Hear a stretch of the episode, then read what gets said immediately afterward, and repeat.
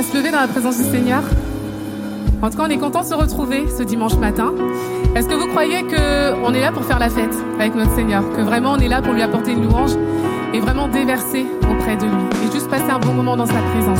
Donc on va le faire ensemble avec le premier chant qui dit Dieu tu es fort et puissant. On a vraiment un Dieu puissant et on veut le déclarer ce matin. Donc on va le déclarer ensemble. Sentez-vous libre, applaudissez et euh, vraiment sentez-vous libre dans la présence du Seigneur.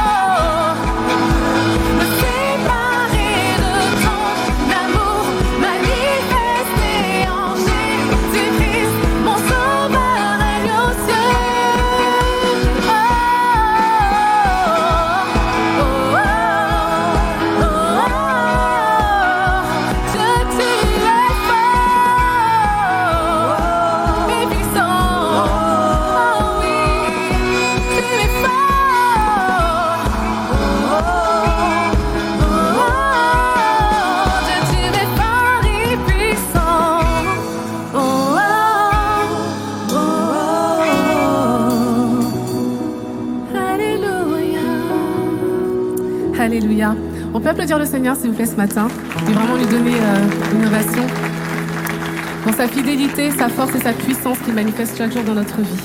Merci Seigneur pour qui tu es. On veut vraiment chanter que notre Dieu est là en toutes circonstances avec nous.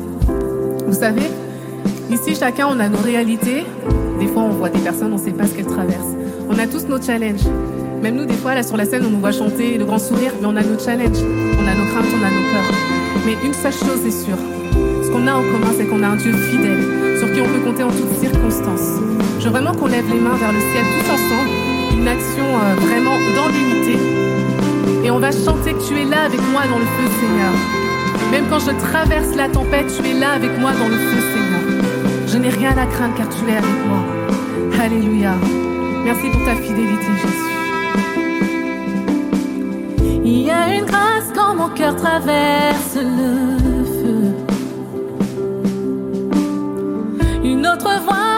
quand tout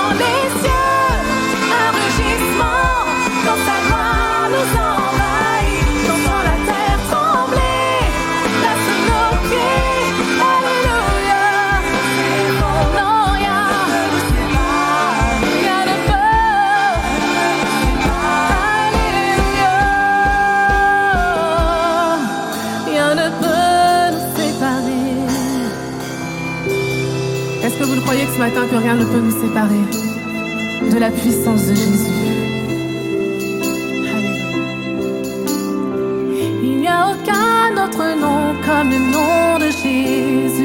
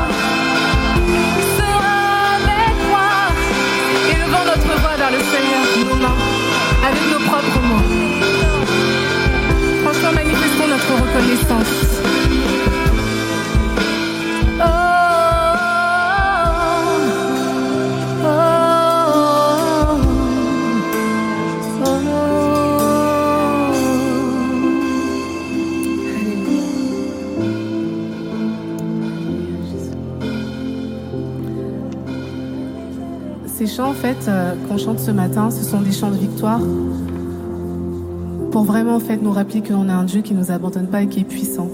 Qu'on n'est jamais seul, en fait, dans nos tempêtes. Des fois, on a même besoin d'un miracle, de vraiment voir sa gloire se manifester pour nous. Et euh, ce matin, c'est ma prière, en tout cas. Seigneur, dans ma tempête, vois, agis, interviens. Je te fais confiance. On est une famille et on traverse tous des moments difficiles des fois. Moi la première. Mais j'apprends en fait à travers ça à crier ma victoire, ma joie et dire Seigneur, je ne veux pas me décourager. Je sais que tu es là. Et puis je vais aller encore plus loin.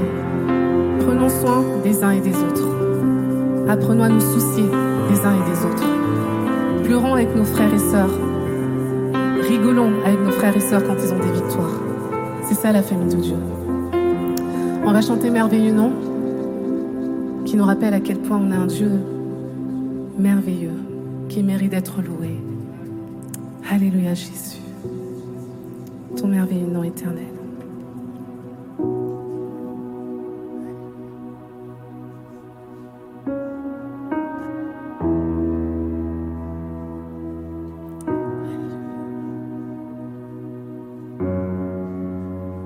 Merci Jésus.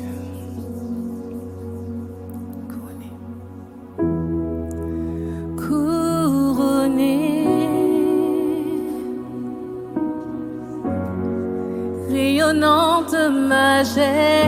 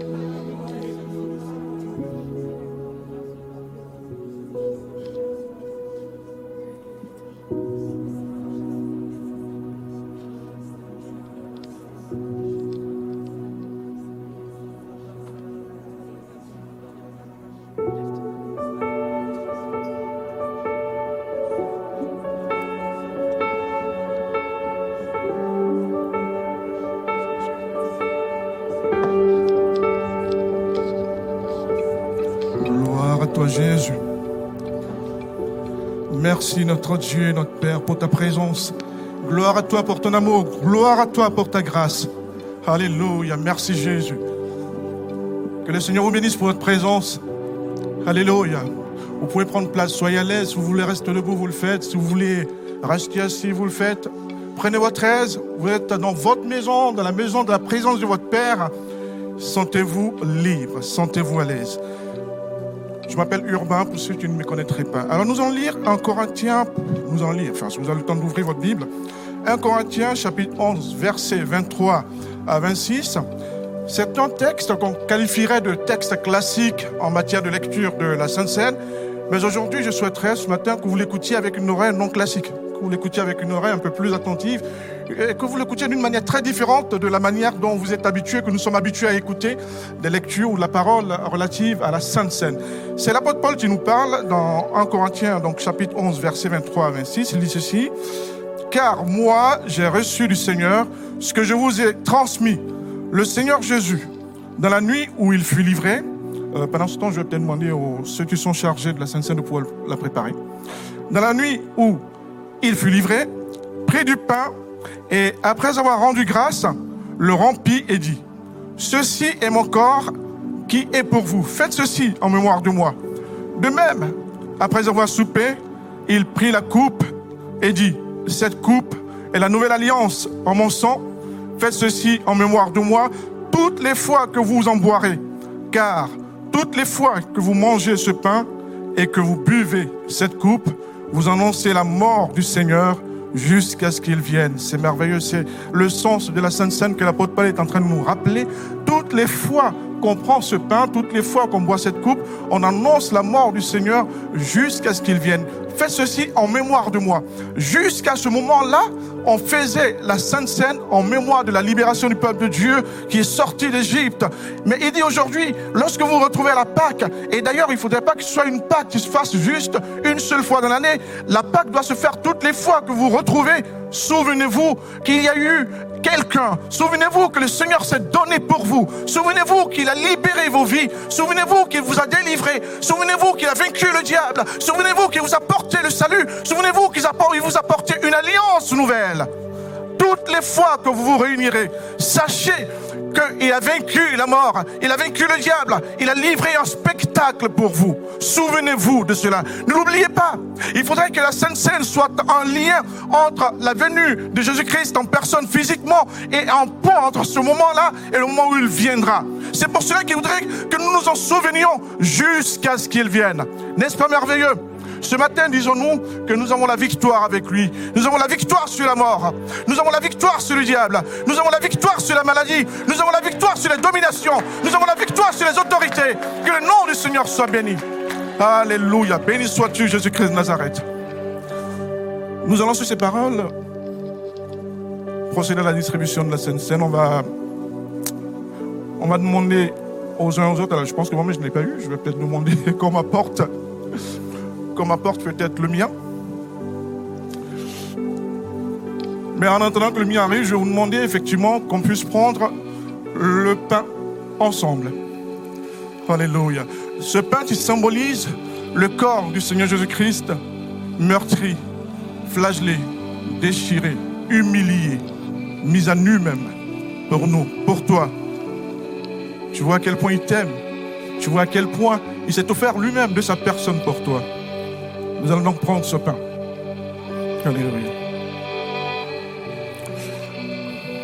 Nous allons également prendre le vin qui symbolise son sang qui a coulé pour nous. Son sang qui a coulé à la croix du calvaire, à la croix de l'ignominie, de l'humiliation. Mais cette ignominie, cette humiliation, cette honte était pour ma libération, pour ta libération. Que son nom soit béni. Alléluia. Gloire à toi, Jésus. On va tous remercier le Seigneur ensemble pour ce sacrifice qu'il a fait pour nous. On va tous lui dire merci de ce qu'il a accepté de pouvoir s'offrir à la croix du calvaire pour nous. Oh notre Dieu, notre Père, nous bénissons ton nom, nous te glorifions pour ton sacrifice. Nous bénissons ton nom, nous te glorifions, Seigneur Jésus-Christ, parce que tu es merveilleux. Nous bénissons ton nom, Seigneur Jésus-Christ, nous te glorifions, Père, parce que tu es glorieux. Merci Seigneur d'avoir consenti ce sacrifice pour ma vie. Merci Seigneur d'avoir accepté de racheter mon âme. Merci Seigneur d'avoir accepté de prendre sur toi tout ce que j'étais et de me libérer. Que ton nom soit béni. Merci Seigneur de l'avoir fait pour chacun d'entre nous ici présents. Merci Seigneur de l'avoir fait pour ceux qui nous regardent aujourd'hui à travers cet écran. Merci parce que tu l'as fait. Que ton nom soit béni. Tu l'as fait gratuitement.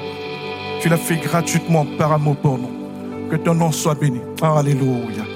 Merci Jésus. Vous pouvez prendre place. Alléluia. Alléluia. Soyez les bienvenus. Que le Seigneur vous bénisse. Nous passons un moment merveilleux. Alléluia. Nous passons un moment merveilleux en présence de notre Seigneur. Et il nous a déjà précédés dans ce lieu. Il dit que toutes les fois que nous nous réunissons, il est là. Et nous l'a démontré par ces cantiques que nous avons eu à entendre. Et nous allons laisser toute la place pour euh, le partage du message de la Sainte Seine. C'est le pasteur Christian qui nous apporte le message ce matin. Amen. Merci Urbain. Alléluia. Vous allez bien? Ah, je suis pas convaincu. Amen. Ça fait plaisir, hein? Regardez autour de vous. Prenez un instant pour regarder autour de vous un peu là. Ah, c'est pas beau ça? On a l'impression que l'Église revit, hein? Amen. Alléluia. Merci Jésus.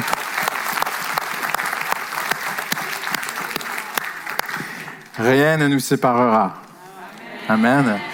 Alléluia. Tournez avec moi sans plus tarder dans l'Épître aux Romains. Et nous entamons une série de rentrées très importantes qui s'intitule Des ruines au règne.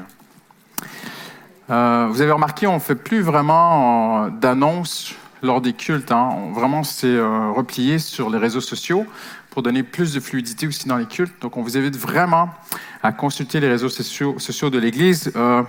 La seule annonce que je ferai ce matin qui est très, très importante, c'est que à partir de dimanche prochain, nous revenons à un horaire normal qui était avant la pandémie. Donc, on aura un culte à 9h30 et un culte à 11h30. Donc, ça, vraiment, je le mentionne. Mais s'il vous plaît, vraiment, suivez sur les réseaux sociaux. Je vous demanderai aussi de prier pour nous parce que notre chaîne YouTube, qui avait, je pense, plus de 11 000 abonnés, euh, plusieurs, plusieurs personnes suivaient nos cultes, euh, a été piratée il y a cinq semaines. Et ça fait cinq semaines que YouTube nous fait tourner en rond. Donc, euh, mardi, on va aller au siège social de YouTube avec un avocat. on va leur demander de... Parce que ce sont eux, en fait, on a été piratés et c'est YouTube qui ont supprimé eux-mêmes notre chaîne. Donc, on y est vraiment pour rien. Et vous voyez tous les équipiers qui travaillent d'arrache-pied chaque semaine. On, parle ici d'à peu près 13-14 ans d'enseignement biblique même euh, de mes prédécesseurs, tout ça. Donc, ce sont des archives très, très précieuses pour nous. Et on sait, en fait, supposément, d'après certains experts, ils les ont. Euh, mais euh, voilà, donc on veut vraiment, vraiment que ça avance. Si vous pouvez penser à vous, à, nous et à vous, amen. Vous aimez votre Église? Bon, ben priez. priez. Si même quelqu'un a à cœur de jeûner vraiment cette semaine pour ça, vraiment, il faut que ça se débloque. Amen. Et on sait qu'il y a un combat spirituel aussi. Euh, voilà, on aime tout le monde, mais on, veut, on veut retrouver notre chaîne. Amen. Alléluia. Des ruines au règne. Vous savez, quand tu as une bonne église, il faut que tu t'attelles. Quand tu as une bonne église, il faut que tu te prépares à ce qu'il y ait des attaques. Amen. On ne veut pas voir le diable partout, mais de toutes sortes de façons. L'ennemi va laisser tranquille les églises qui sont dans le compromis, les églises qui font des fausses doctrines, les églises qui sont, voilà, qui amènent les gens dans, dans les ténèbres. Mais les bonnes églises, ils doivent s'attendre à être attaqués d'une façon ou d'une autre. Et ça fait partie du match. Amen. Mais j'ai lu la fin du livre, on gagne. Amen. Hallelujah. Des ruines au règne dans Romains, le chapitre 5, si vous le voulez bien. Et je me posais une question qui m'a vraiment interpellé cette semaine. Qu'avait Victor Hugo à l'esprit, vraiment, au fond de son cœur, lorsqu'il écrivit Les Misérables? Pourquoi? Parce que au-delà d'être un- l'un des plus grands romans de l'histoire de la francophonie, un ouvrage qui a été traduit dans je ne sais combien de langues, plusieurs interprétations au cinéma, au théâtre, tout ça, lu par les enfants dans les écoles de la France et partout dans le monde. Au-delà d'être un roman social visant à améliorer la qualité de vie des gens, il y a quelque chose d'autre. Il y avait quelque chose dans son cœur. Et je veux juste vous lire une petite portion très brève de, sa préface, où il dit, Tant qu'il existera des mœurs créant des enfers, compliquant la destinée qui est divine, hmm? tant qu'il y aura sur la terre ignorance et misère, et nous on sait que la vraie ignorance, c'est l'ignorance de la parole de Dieu. Et la vraie misère, c'est pas la misère sociale, c'est la misère spirituelle. Eh bien, des livres de la nature de celui-ci pourront ne pas être inutiles. Et j'aurais aimé avoir un entretien avec Victor Hugo il y a très longtemps et lui dire, tu as écrit un livre extraordinaire, Les Misérables, mais moi j'ai le livre parfait dans mes mains. Amen. Qui peut tirer n'importe qui des ruines au règne que Dieu a pour nous. Et dans cette histoire, en fait, ne vous inquiétez pas, je vais prêcher l'Évangile, hein, je ne vais pas prêcher euh, les, les Misérables ce matin. Mais j'étais très, très interpellé parce que c'est quoi cette histoire? C'est l'histoire d'un, d'un forçat, un bagnard qui, euh, Jean Valjean, qui n'existe pas, hein, c'est un roman, mais tu dis, il y a quelque chose dans le cœur de l'auteur qui, qui, il cherchait quelque chose de plus profond, qui cherche sa rédemption. Ce, cet ancien forçat, toute sa vie, essaie de devenir un nouvel homme mais son passé le rattrape. Et si vous connaissez l'histoire, il y a aussi la justice qui est toujours derrière lui. Il y a l'inspecteur Javert qu'il retrouve tout le temps, année, dix ans plus tard, dix ans plus tard. Et puis le prochain, chapitre, tous ceux qui ont fait l'école française, vous savez de quoi je parle? Ah, pasteur, rappelle-moi pas l'école. Dix ans plus tard, il est constamment retrouvé. Et voyez-vous, il y avait quelque chose dans le cœur de l'auteur parce que dans le cœur de chaque homme et chaque femme qui est ici aujourd'hui, ton passé te suit. Et, je pense qu'il a touché quelque chose. Et c'est très intéressant parce que regardez ce qu'il dit à un moment donné. Il parle de ce moment où Jean Valjean est au contact de ce prêtre, vous inquiétez pas, on ne prêche pas le catholicisme ici, mais est au contact du bien, des vertus de la lumière de la parole de Dieu, et dans ce roman, il dit ceci, comme une clarté trop vive lui eût fait mal aux yeux en sortant des ténèbres.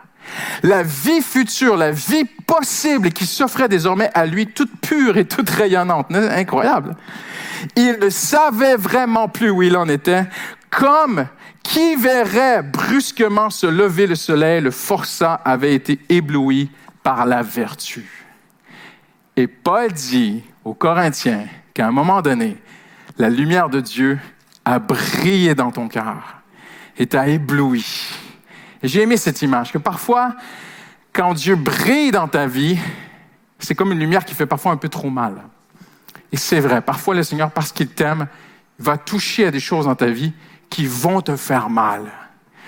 Mais le but de Dieu, c'est de te faire passer des ruines au règne. C'est ça la volonté de Dieu. J'aimerais vous inviter à travers cette série, on va regarder ensemble sur plusieurs semaines à quel point c'est précieux pour Dieu, à quel point c'est important pour Dieu, et surtout aussi comment Dieu s'y prend pour nous faire passer des ruines au règne. On va faire un grand bond de plus de 500 ans d'histoire d'Israël. Ce matin, ne vous inquiétez pas, ça va durer une minute. Mais vers 470 avant Jésus-Christ, on est toujours sur des dates approximatives, Jérusalem s'effondre. Les murs tombent. Le temple est détruit. Et Dieu explique bien pourquoi. Ce n'était pas la volonté de Dieu, mais le peuple d'Israël s'est éloigné de Dieu. Et dans une vision à Ézéchiel, Dieu va lui montrer comment ça se passe quand on on néglige Dieu, quand on fait du compromis, quand on pêche, quand on s'éloigne de Dieu. C'est la lumière ou les ténèbres. Et Ézéchiel voit la gloire de Dieu quitter le temple et quitter Jérusalem. Et lorsque la gloire de Dieu a quitté le temple et que la présence de Dieu est partie de Jérusalem, Babylone entre comme le diable et détruit tout. Et en fait, Même Dieu le dit lui-même. Souvent, le jugement de Dieu ou la colère de Dieu, c'est tellement simple. C'est que Dieu, à un moment donné, tourne son regard, se retire. La lumière s'est retirée, les ténèbres viennent automatiquement. Et ça, ce n'était pas le résultat de l'œuvre de Dieu. C'était le résultat de gens qui se sont éloignés de Dieu, qui ont pris les choses de Dieu à la légère, voyez-vous, qui ont mélangé même le culte de Dieu avec le péché, et qui se disaient, Jérémie leur dit, cessez de dire, nous sommes dans la maison de Dieu, nous sommes dans la maison de Dieu, mais vous faites toutes sortes de compromis aussi dans vos cœurs. Et à un moment donné, pendant des... Dieu était patient, pendant 200 ans, Dieu était patient. Et finalement, c'est terminé. On en est même à un endroit où il y a de la sorcellerie dans la maison de Dieu. Il y a des prostituées qui font des transactions dans la maison de Dieu. On en est à un endroit de, terrible et Dieu dit, je ne peux plus vivre là. Et Dieu se retire, Babylone détruit Jérusalem. Et alors que Jérémie est au plus bas de lui-même et que le peuple est complètement découragé, Dieu annonce quelque chose d'extraordinaire. Dieu dit, je te rebâtirai et tu seras vraiment rebâti. Maintenant, ce que je veux que vous puissiez comprendre ceci ce matin, c'est que dans son amour, Dieu fonctionne toujours de la même façon. Et Dieu, à travers la parole de Dieu, à travers la Bible, le Seigneur prend littéralement l'histoire de tout son peuple. Il prend la ville qui lui est le plus chère et Dieu en fait une image de ton cœur, de ta vie, de ma vie. Et Paul va dire, et là on fait un grand bond de 500 ans, Paul dit, c'est la, nouvelle, la, Jérusalem spirituelle, c'est l'Église. Le peuple spirituel, Dieu, je ne vais pas rentrer dans toutes les, ramifications ce matin, Dieu n'a pas rejeté Israël, hein, Israël politique, Dieu ne l'a pas rejeté. Mais Israël de l'Ancien Testament était l'image d'une Israël spirituelle, aussi, pas que, mais aussi, ça représentait l'Église. Et ce temple à Jérusalem est une image de l'Église, nous tous ensemble. Et à quel point l'Église est importante. L'Église est précieuse pour le cœur de Dieu. Dimanche prochain, on va faire un culte spécial, unique, un culte pour servir Dieu. Le culte sera plus court. On, va retirer quelques chaises vers l'arrière, il y aura des stands. On va vous inviter à être des pierres vivantes et à servir avec nous dans l'Église. Tous sont appelés à servir dans l'Église. Mais ce n'est pas que l'Église. Et ce n'est pas là que je vais aller ce matin. Ce matin, je vais aller plus profond. Le temple, c'est ton cœur. C'est toi aussi la maison de Dieu. Et Dieu veut vivre en toi, il veut habiter en toi, il veut bâtir en toi une nouvelle maison pour lui.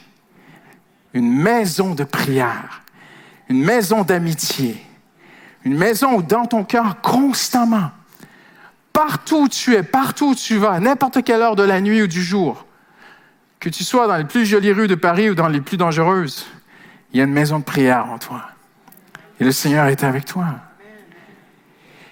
Et le Seigneur a dit, je te rebâtirai et tu seras rebâti. Nous trompons les gens lorsque nous leur prêchons que Dieu veut rebâtir que les éléments matériels de leur vie. Que Dieu veut rebâtir leur, une vraie maison, que Dieu veut leur donner une vie agréable, une vie de plaisir, une vie sans problème, une vie sans bataille. Nous, nous, les trompons. Parce qu'aujourd'hui, 85% de la planète n'aura jamais la qualité de vie que nous on a. Et Dieu ne leur donnera pas. Mais moi, j'ai vu des gens vivre dans une grande précarité plus heureux que des gens qui vivent dans des palais. Parce que c'est le cœur que Dieu cherche. Et Dieu dit, je te rebâtirai, tu seras rebâti. Et Dieu veut nous amener de ces ruines où il est possible que tu sois quelqu'un ici aujourd'hui où ta vie est complètement détruite. Personne ne sait. Tu peux être bien, je vais parler comme les jeunes, hein? tu peux être bien sapé. Voilà. Tu peux avoir un, titre honorifique dans ton entreprise. Tu peux avoir réussi. Tu peux peut-être sortir du culte ici aujourd'hui et faire clouc clouc et rentrer dans une voiture de luxe. Tu peux inviter tous, tes amis au restaurant et c'est toi qui payes la facture, mais personne ne sait, mais à l'intérieur, c'est des ruines. Et ce que Dieu veut, ce que Dieu a promis, le Seigneur a dit, je te rebâtirai Jérusalem. Je rebâtirai ma maison. Et elle sera rebâtie. Alors on fait un bond de 500 ans et on arrive à Romains, le texte qui nous intéresse ce matin. Romains chapitre 5. Et vous allez voir, la Bible nous parle des ruines avec Jérémie. Elle nous parle de ces grands bâtisseurs qui sont venus avec Esdras, avec Néhémie, avec Zorobabel, avec Josué, pas Josué de la sortie d'Égypte, un autre Josué euh, euh, dans le livre d'Esdras et Néhémie. Et puis on fait un grand bond jusque dans l'Épître aux Romains. On arrive même à la fin du ministère de l'apôtre Paul, écrit vers les années 60 après Jésus-Christ. Donc on a fait vraiment un bond de 500 ans. Et Paul, les théologiens nous disent que l'Épître aux Romains, c'est le sommet je ne dis pas que toutes les autres lettres de Paul sont inférieures ou qu'elles sont moins inspirées. Toute écriture est inspirée, comprenez-moi bien. Mais Paul a mûri, il a maturé, et c'est un homme qui a fait du chemin qui va nous écrire. C'est un homme qui a vécu des tempêtes terribles, des batailles incroyables, qui a risqué sa vie. Et il va arriver, il va passer des ruines au règne. Il va utiliser le mot trois fois régner pas régner lorsque nous serons dans le ciel un jour avec Jésus. Non, non, non, régner ici. Ne vous inquiétez pas, on ne va pas vous donner une petite couronne en plastique quand vous allez sortir. Euh, aujourd'hui, on n'est pas en train de, de, dire que vous êtes au-dessus de, l'État ou des autorités. Non, non, non, non. Mais dans notre cœur, on peut régner sur les circonstances. On peut être vainqueur en toutes choses. Et je vais vous lire, vous allez avoir de la difficulté à me suivre parce que j'ai pris différentes portions entre le verset 15 jusqu'au verset 21, j'ai pris différentes portions que j'ai regroupées ensemble. OK? Donc, ça sera difficile pour vous suivre dans la Bible, mais notez bien ceci. La mort a été très puissante, dit Paul. Vous êtes d'accord avec moi? La mort a détruit Jérusalem. La mort a détruit des vies. Je ne parle pas que de la mort physique, la mort spirituelle, la mort intérieure. Il y a des gens qui marchent sur la rue, ils ont l'air vivants, extérieurement, mais intérieurement, ils sont morts. La mort a détruit des couples, la mort a détruit des hommes, a détruit des familles, a détruit des budgets, la mort a détruit beaucoup de choses. Elle a frappé même ceux qui n'ont pas péché comme Adam. Qu'est-ce qu'il veut dire par là, Paul? Paul nous explique ici que toi et moi, on est nés avec cette mort en nous qui vient d'Adam. Adam, c'est le premier qui a péché il a passé le péché de père en fils, de génération en génération, et, fait un survol de l'histoire de l'humanité. C'est quoi? C'est des guerres constamment, c'est des troubles, c'est du malheur. J'ai parlé il y a quelques semaines avec un homme qui n'est pas chrétien, je, je partageais l'évangile, il me racontait sa vie, il me raconte, il me pointait des moments dans sa vie, et il me dit, à plusieurs reprises, il répétait cette phrase, et nous étions moins malheureux. Et ma femme et moi, nous étions moins malheureux. Un homme âgé aujourd'hui. Et ma fille, et nous étions moins malheureux. Il m'est arrivé cette bonne nouvelle, alors j'étais moins malheureux. Et voyez-vous, la mort est comme ça sans Jésus. Mais le don gratuit de Dieu est beaucoup plus important. Quelqu'un dit Amen aujourd'hui. Ce don, Dieu l'a accordé par un seul homme. Tu peux pas le faire, c'est Jésus. Jésus-Christ, et ainsi, il a répandu généreusement, dites avec moi généreusement, on devrait vraiment souligner ce mot. Il a répandu généreusement ses bienfaits ou sa grâce, on peut dire, sur un grand nombre de gens. Est-ce que quelqu'un peut lever la main ce matin et dire, le Seigneur l'a fait pour moi? Amen, c'est extraordinaire. Le don de Dieu produit un autre résultat que le péché d'un seul homme. On pourrait dire que ce seul homme, c'est Adam, mais on pourrait dire aussi que ce seul homme, c'est toi et moi. Toi et moi, on a fait des choses qu'on regrette. Tu as un passé peut-être, tu as des péchés, tu as des choses. Il y a, y a, y a l'inspecteur Javert qui te poursuit, ta conscience. Mais la Bible dit que le don de Dieu a un autre résultat que cela.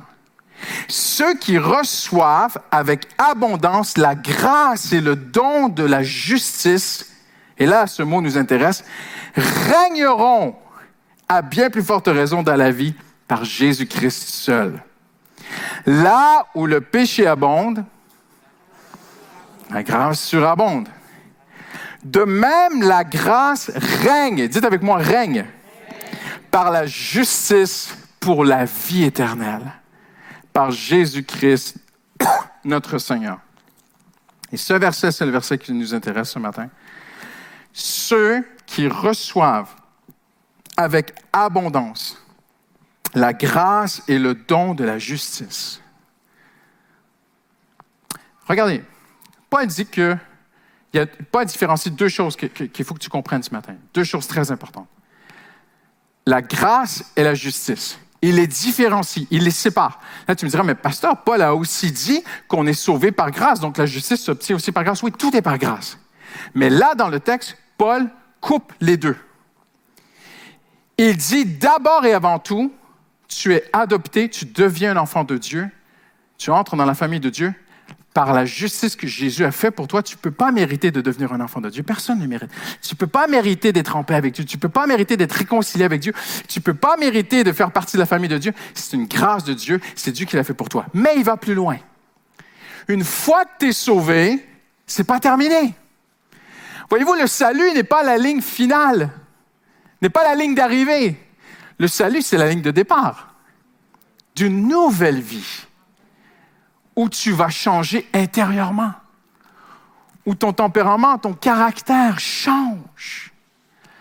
Quel sauveteur en mer, appelé au secours, allez, allez sauver mon mari qui coule en mer, et l'hélicoptère de la garde côtière française se, se, se, jette et, à travers euh, la, tempête, et, les sauveteurs se jettent à la mer et risquent leur vie, et trouvent ton mari, et le prennent sous le bras, et avec des équipements, ils le ramènent sur le rivage. Et une fois qu'il est, sur le rivage, quel sauveteur lui dirait, allez, avec un petit coup, allez, on a fait notre boulot, nous rentre.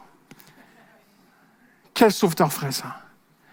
Pourquoi est-ce que Dieu sauverait ton âme pour te laisser à toi-même après? Parce que même si on est sauvé, on a encore vraiment besoin de Jésus au quotidien. On a besoin qu'il change notre cœur. On a besoin qu'il rebâtisse l'intérieur. Voyez-vous, des ruines au règne, ça veut dire quoi? C'est qu'à un moment donné, Dieu enlève les Babyloniens, il règle le passé, c'est terminé. Mais maintenant, il faut rebâtir. Et comment on rebâtit? Eh bien, c'est très, très, très simple. Regardez ce qui est écrit. Ils vont régner par Jésus-Christ seul. Et vous savez ce qui s'est passé lorsqu'ils ont rebâti le, euh, euh, le, temple? Ils ont cherché à travers les ruines une pierre, qui est la pierre la plus importante. C'est ce qu'on appelle la pierre angulaire. La pierre angulaire, c'était la première pierre que les tailleurs de pierre taillaient pour en faire le modèle pour toutes les autres pierres qui allait bâtir la maison. Et la pierre angulaire devait être bien posée, bien nivelée, bien égalisée, à, niveau, bien placée dans le bon angle. Tout devait pour bien partir. Parce que si la, première pierre est mal posée, t'imagines le mur, ce qu'il aura l'air après? Oui, oui, ça va s'effondrer, ça va pas tenir. Alors, il fallait trouver la pierre. Et le prophète dit que lorsqu'ils ont trouvé la pierre, dans l'amas des débris des ruines du temple. Imaginez, ils ont dû arracher des arbres, 70 ans, des arbres, il y avait des animaux qui vivaient là-dedans. C'était des ruines. Mais Dieu avait dit, je te rebâtirai. Je vais t'amener à régner dans la vie. Alors, ils ont commencé à chercher la pierre angulaire. Vous imaginez le travail qu'ils ont fait? Les pierres, si vous êtes déjà allé à Jérusalem, il y a des pierres à Jérusalem, elles sont, elles sont larges comme les escaliers ici. Ça pèse des tonnes. Et des hommes ont poussé ces pierres à droite et à gauche parce que la pierre angulaire, elle est marquée. Et Dieu dit qu'il a marqué son Fils. C'est écrit. Jésus est la pierre angulaire. Et à un moment donné dans ta vie, tu fais un choix.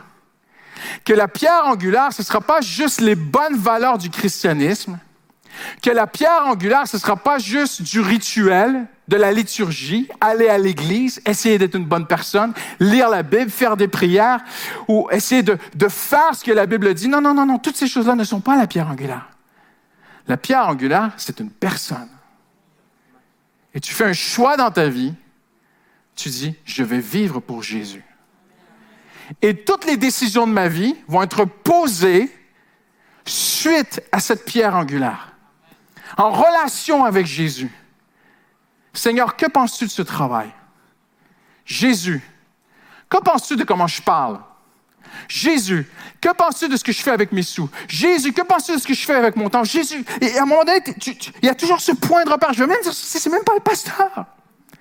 C'est Jésus. C'est Jésus la pierre angulaire. Ils ont rebâti le temple à partir de cette pierre angulaire. Et c'est ce que ça dit. Ceux qui reçoivent la grâce et le don de la justice vont régner à bien plus forte raison dans la vie par Jésus-Christ. Je vais bientôt terminer. Maintenant, on étudie un texte ensemble ce matin. L'enjeu d'une vie de règne dépend d'un mot ici dans le texte, un seul mot. Un seul mot va déterminer toute la différence dans ta vie. Ceux qui reçoivent. Ceux, et c'est ça que Dieu a dit. Et si je peux avoir ton attention, si le Saint-Esprit peut avoir ton cœur un instant, il faut que ce soit maintenant. Il y a trop d'hommes et de femmes qui essaient par leurs propres efforts de plaire à Dieu. Ils essaient d'être meilleurs. Ils, font, ils, amènent tout ça à Dieu. Et, Paul dit, non, non, non, non, c'est pas comme ça que ça marche. Ça, c'était même la religiosité du judaïsme. Paul dit, ceux qui reçoivent vont régner. Pour passer des ruines au règne, il faut apprendre à recevoir. Tout. Tout. Le salut, oui, oui, je suis sauvé par grâce. Mais après, que fais-tu par tes propres efforts? Tout. Je vais vous dire, je ne peux pas être bon sans Jésus. Je ne peux pas être patient sans Jésus. Je ne peux pas être sage. Je ne peux pas. Je pense c'est un échec total. L'apprentissage de ta vie, de ma vie, de notre vie ensemble, c'est d'apprendre à recevoir. Que dit Proverbe 2? Ne compte pas sur ta sagesse, compte sur le Seigneur, constamment se reporter. Ah, mais je sais. Ah, mais j'ai du vécu. Que qu'a dit l'ami de Job? Elle dit, ce qui donne la sagesse dans l'homme, ce n'est pas les cheveux gris, c'est l'esprit de l'Éternel. On a tous connu des cheveux gris qui sont pas sages. Et on a tous connu des jeunes qui sont parfois plus sages que des cheveux gris. Et les cheveux gris vont te dire, j'ai de l'expérience. Non, ne compte pas sur ta sagesse. Et même, je vais vous dire que ça fait 25 ans que je suis pasteur à plein temps. Et je réalise de plus en plus que vraiment, j'ai besoin du Saint-Esprit en toutes choses. Que plus la vie passe, ma plus grande expérience de vie de pasteur, c'est de réaliser, j'ai vraiment besoin de lui. Pour toute décision, en toute chose. C'est ce qui est écrit. Ceux qui reçoivent notre enjeu à toi et à moi est d'apprendre à prendre du recul, apprendre à recevoir l'abondance de la grâce. Maintenant, c'est extraordinaire ce que Dieu promet. Dieu dit, à bien plus forte raison, ceux qui reçoivent l'abondance de la grâce. Ça veut dire quoi ça? Ça veut dire que Dieu n'a pas des petites gouttes d'eau pour toi. Dieu a des fleuves d'eau vive. Des fleuves de quoi, pas ça? De secours. Il y a un langage évangélique, je vous l'avoue. Dans le langage évangélique, on utilise beaucoup le mot grâce. Qu'est-ce que ça veut dire le mot grâce? C'est très simple. Ça veut dire l'aide de Dieu. On est sauvé par grâce, ça veut dire quoi? Ça veut dire que c'est Dieu qui l'a fait pour nous. On est changé par la grâce de Dieu, ça veut dire quoi? Ça veut dire que c'est Dieu qui nous change. On est guidé la grâce, la grâce, on chante la grâce, on parle de la grâce, la grâce, elle est partout. Mais est-ce que les chrétiens comprennent le mot grâce? Le mot grâce veut dire que c'est Dieu qui t'aide. Donc, Paul dit, pour passer des ruines au règne, il faut une chose. Ceux qui reçoivent l'abondance de la grâce régneront dans la vie par le seul Jésus-Christ. Mon ami, il y a une seule, on dit en chimie un catalyseur. Un catalyseur, c'est quelque chose qui fait coller deux autres choses ensemble. Le catalyseur qui fait passer des ruines au règne, c'est d'apprendre à recevoir. Ça veut dire quoi en terminant aujourd'hui? Qu'est-ce qui ne marchera pas? Un, nier que ton âme n'est pas bien. Mais moi, je veux bien. Ce ne sera pas pour toi alors te revêtir de religion, te croire bon, te prouver, te justifier, pointer les autres. C'est pas ma faute, c'est la faute de lui. Fuir dans les plaisirs de ce monde. Essayer d'oublier, t'isoler, dire oui, oui, il y a quelque chose à l'intérieur de moi qui n'est pas réglé dans ma vie. Il y a des blessures, il y a des choses, il y a des choses qui sont détruites en moi, pasteur, mais je ne veux pas en parler. Je ne veux pas en parler, je ne veux pas attiser ces choses-là, je ne veux pas les réveiller. Le temps va arranger, oublier, s'isoler, fuir, ne va rien arranger. J'aimerais vous dire ceci, le temps n'arrange rien. Rien. Mais en contrepartie, il n'est jamais trop tard. Ça fait peut-être 30 ans que tu vis avec quelque chose.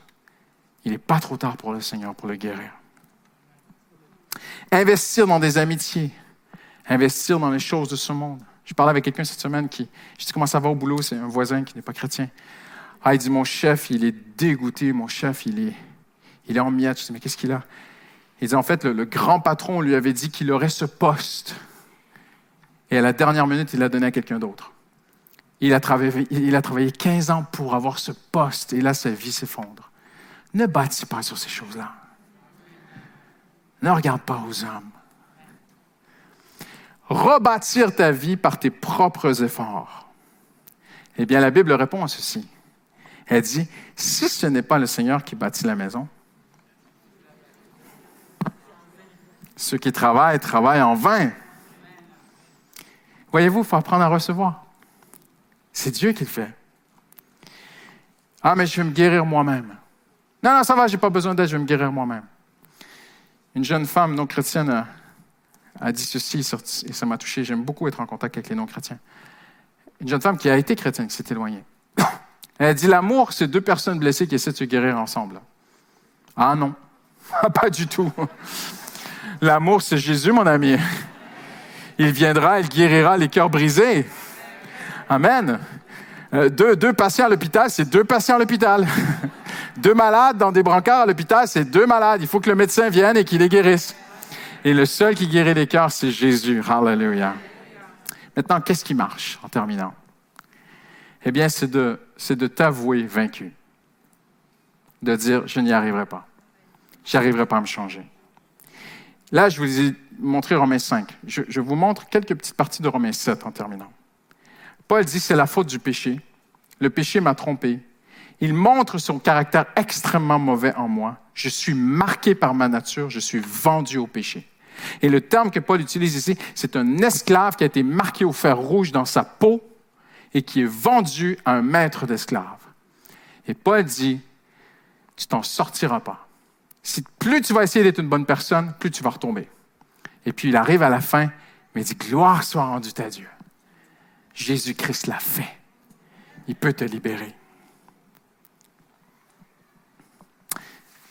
Alors il faut s'avouer pécheur. Il faut dire, je n'y arrive pas. Et c'était, je pense à ce, frère extraordinaire. J'étais dans une église et euh, père de famille, trois enfants. Sa femme rencontre Dieu. Et lui, il vient à l'église et tout, mais, tu vois, tu peux être enfant de chrétien sans être chrétien. Tu peux chanter toutes les louanges sans, être chrétien. Je veux même vous bousculer ce matin. Tu peux te baptiser d'eau et pas aller au ciel.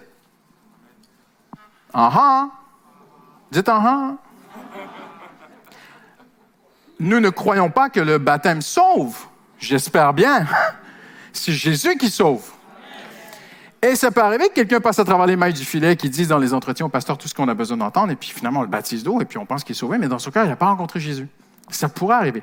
Maintenant, n'allez pas fliquer les gens autour de vous. C'est une décision qui est personnelle. Voyez-vous? Et ce gars, il était comme ça. Il m'a dit, pasteur, je venais à l'église tous les dimanches avec ma femme et mes enfants. Et c'est comme s'il y avait un mur de verre entre Jésus et moi. C'est comme si j'avais les mains sur le verre comme ça. Je, je voulais être à l'intérieur, mais j'étais à l'extérieur, spirituellement. J'étais physiquement dans l'Église, mais spirituellement, j'étais à l'extérieur de ce que les autres vivaient. La louange, rien. Et un dimanche, alors que je prêchais, on a fait un appel. Il s'est avancé. Et le Saint-Esprit m'a dit, va prier pour lui par derrière. Je me suis mis derrière lui, j'ai juste mis mes mains sur ses épaules. C'est un, grand bonhomme, bien, c'est un policier, un grand. Un homme qui fait un travail très, très, très dur. Hein. Et un homme qui était habitué à s'endurcir aussi de par son travail, parce qu'il était spécialisé dans un domaine très, très difficile. Et j'ai mis mes mains comme ça. Et tout à coup, je sens mes mains bouger. j'ouvre mes yeux et je vois ses épaules commencer à... Je vois cet homme ouvrir son cœur à Jésus. Et il me dit après, il me dit, et les musiciens peuvent s'approcher, j'ai terminé, mais il me dit, pasteur, ce dimanche-là, c'est comme si Dieu avait brisé le verre et qu'il me prenait dans ses bras. Et la seule chose que Dieu te demande aujourd'hui, c'est de t'avouer tel que tu es et de dire, j'ai besoin d'apprendre à recevoir. J'ai besoin de Jésus. Je vais vous demander en terminant juste de baisser la tête, de fermer les yeux. Hallelujah. Encore tellement de choses dans mes notes, mais on va terminer ici.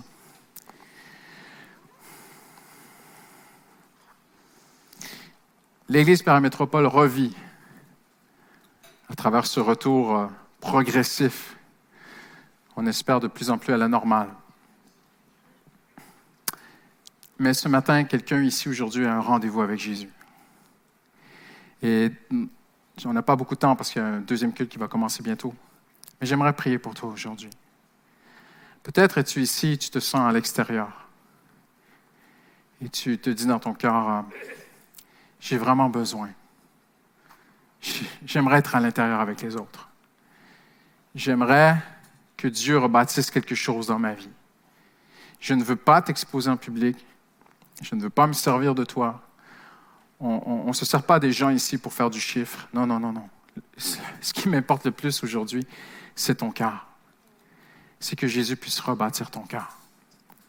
Qu'il puisse guérir quelque chose en toi. Et le Seigneur t'aime et il veut le faire. Mais il va te demander une seule chose. Il faut que tu reconnaisses que tu as besoin de lui, que tu n'y arriveras pas par toi-même. Et si c'est toi ce matin, je ne veux vraiment pas te gêner, mais je vais juste te demander, alors que tout le monde a la tête baissée, les yeux fermés, que les chrétiens prient. Tu dis, je, suis à l'extérieur. Hallelujah. Peut-être même que tu dis, j'aimerais me faire baptiser d'eau. Mais attends, attends. Il faut d'abord cette rencontre avec Jésus, qui peut être toute simple, très intime dans ton cœur. Et elle est peut-être même en train de prendre place. Et le Seigneur te demande une chose. La Bible dit, approche-toi de lui et lui s'approchera de toi. Alors le Seigneur te demande ce matin, plus de débats dans ton cœur. Tu te fais des débats seul dans ta tête. Plus de discussions, plus de oui mais. Oui mais si tu... Non mais c'est... Non, plus rien, plus rien. On arrête tout ça là. Je veux rebâtir ton cœur. Oui, ma vie est en ruine, mais c'est la faute de... Non, non, arrête ça. Ne regarde plus en arrière. Toutes choses nouvelles, toutes choses deviennent nouvelles en Jésus. C'est écrit dans la Bible. Je te cite la Bible. Les choses anciennes sont passées, toutes choses deviennent nouvelles en Jésus. si tu désires ce matin prendre cette décision, dire j'ai vraiment besoin de m'approcher de Dieu, de le connaître plus. Ma vie est en ruine. Peut-être un aspect. Et tu veux dire, Seigneur, viens Seigneur, je vais m'approcher de toi, mais je vais avoir confiance que tu vas t'approcher de moi. Rebâtis ma vie. Ceux qui ont appris à recevoir l'abondance de la grâce régneront dans la vie. Je veux apprendre à recevoir. Alors j'aimerais te demander juste de lever la main, je vais prier pour toi alors que tout le monde est en prière ce matin. Hallelujah.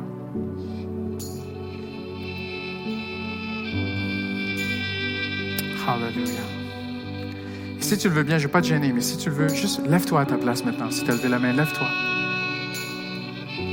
Fais juste lever tes mains vers le Seigneur. Et dis-lui, Seigneur, je, ne peux plus voir Dieu à travers une vitre. je, je ne veux plus, je veux être à l'intérieur. Je veux, Seigneur, que tu viennes dans mon cœur, viens dans ma vie, rebâtis ma vie, Seigneur. Il y a quelque chose qui est en ruine à l'intérieur de moi, Seigneur. Rebâtis-moi, Seigneur. Amène-moi des ruines au règne, Seigneur.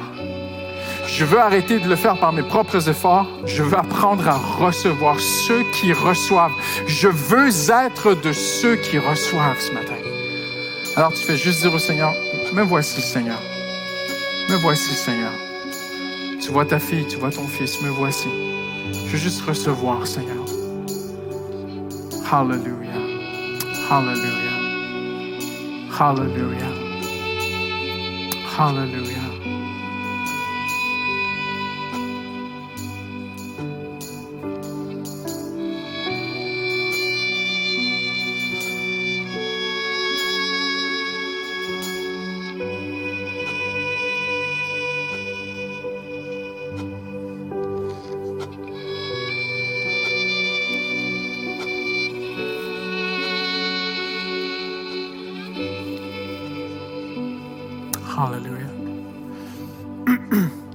Seigneur met cette pensée sur mon cœur pour une jeune fille qui m'entend maintenant et qui dit jamais je me lèverai. Le Seigneur t'aime tellement que lui va se lever. Il va venir jusqu'à toi. Il voit ce qui a été cassé à l'intérieur de toi. Le Seigneur te dit aujourd'hui, t'inquiète pas, je vais venir jusqu'à toi. Je ne sais pas comment il va le faire, mais le Seigneur va te rencontrer. Parce qu'il t'aime. Il t'aime. Il veut rebâtir ton intérieur. Parce que si l'intérieur est rebâti, tout le reste ira bien. Il faut commencer par l'intérieur. Alors, est-ce qu'on peut se lever ensemble, toute l'Église, en terminant, juste avant de se séparer? Hallelujah. Est-ce qu'on peut juste prier ensemble en terminant? Levons tous nos mains vers le Seigneur. Commence juste à lui dire merci Seigneur pour ton amour. Merci Seigneur. tu as une abondance de grâce Seigneur. Dis-lui, Seigneur, tu as une abondance de grâce pour moi. Enseigne-moi à recevoir Seigneur. Enseigne-moi à ne plus le faire par ma chair, par mes efforts personnels Seigneur. Enseigne-moi à recevoir l'abondance de la grâce. Ceux qui reçoivent l'abondance de la grâce régneront dans la vie. Hallelujah. Au nom de Jésus, nous avons prié. Tous ceux qui l'aiment disent Amen. Amen. Hallelujah. Gloire à Jésus.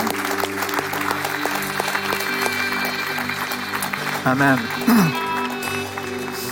Il y a un tel amour de Jésus ici aujourd'hui. Je vous garderai avec moi toute la vie. Mais euh, il faut se séparer. Il y a un culte qui va commencer dans 15 minutes. Euh, Est-ce qu'on me confirme? Il y a deux points de sortie maintenant. Hein? C'est ça? Hein? Donc, tous ceux qui sont à partir de, la sono, vous pourrez sortir directement vers la porte. OK, on a mis en place un, mode sanitaire. Vous pouvez sortir par là. Et ceux qui sont plus vers l'avant, vous pouvez sortir sur ma gauche. Merci. Bon dimanche à tous. Que Dieu vous bénisse.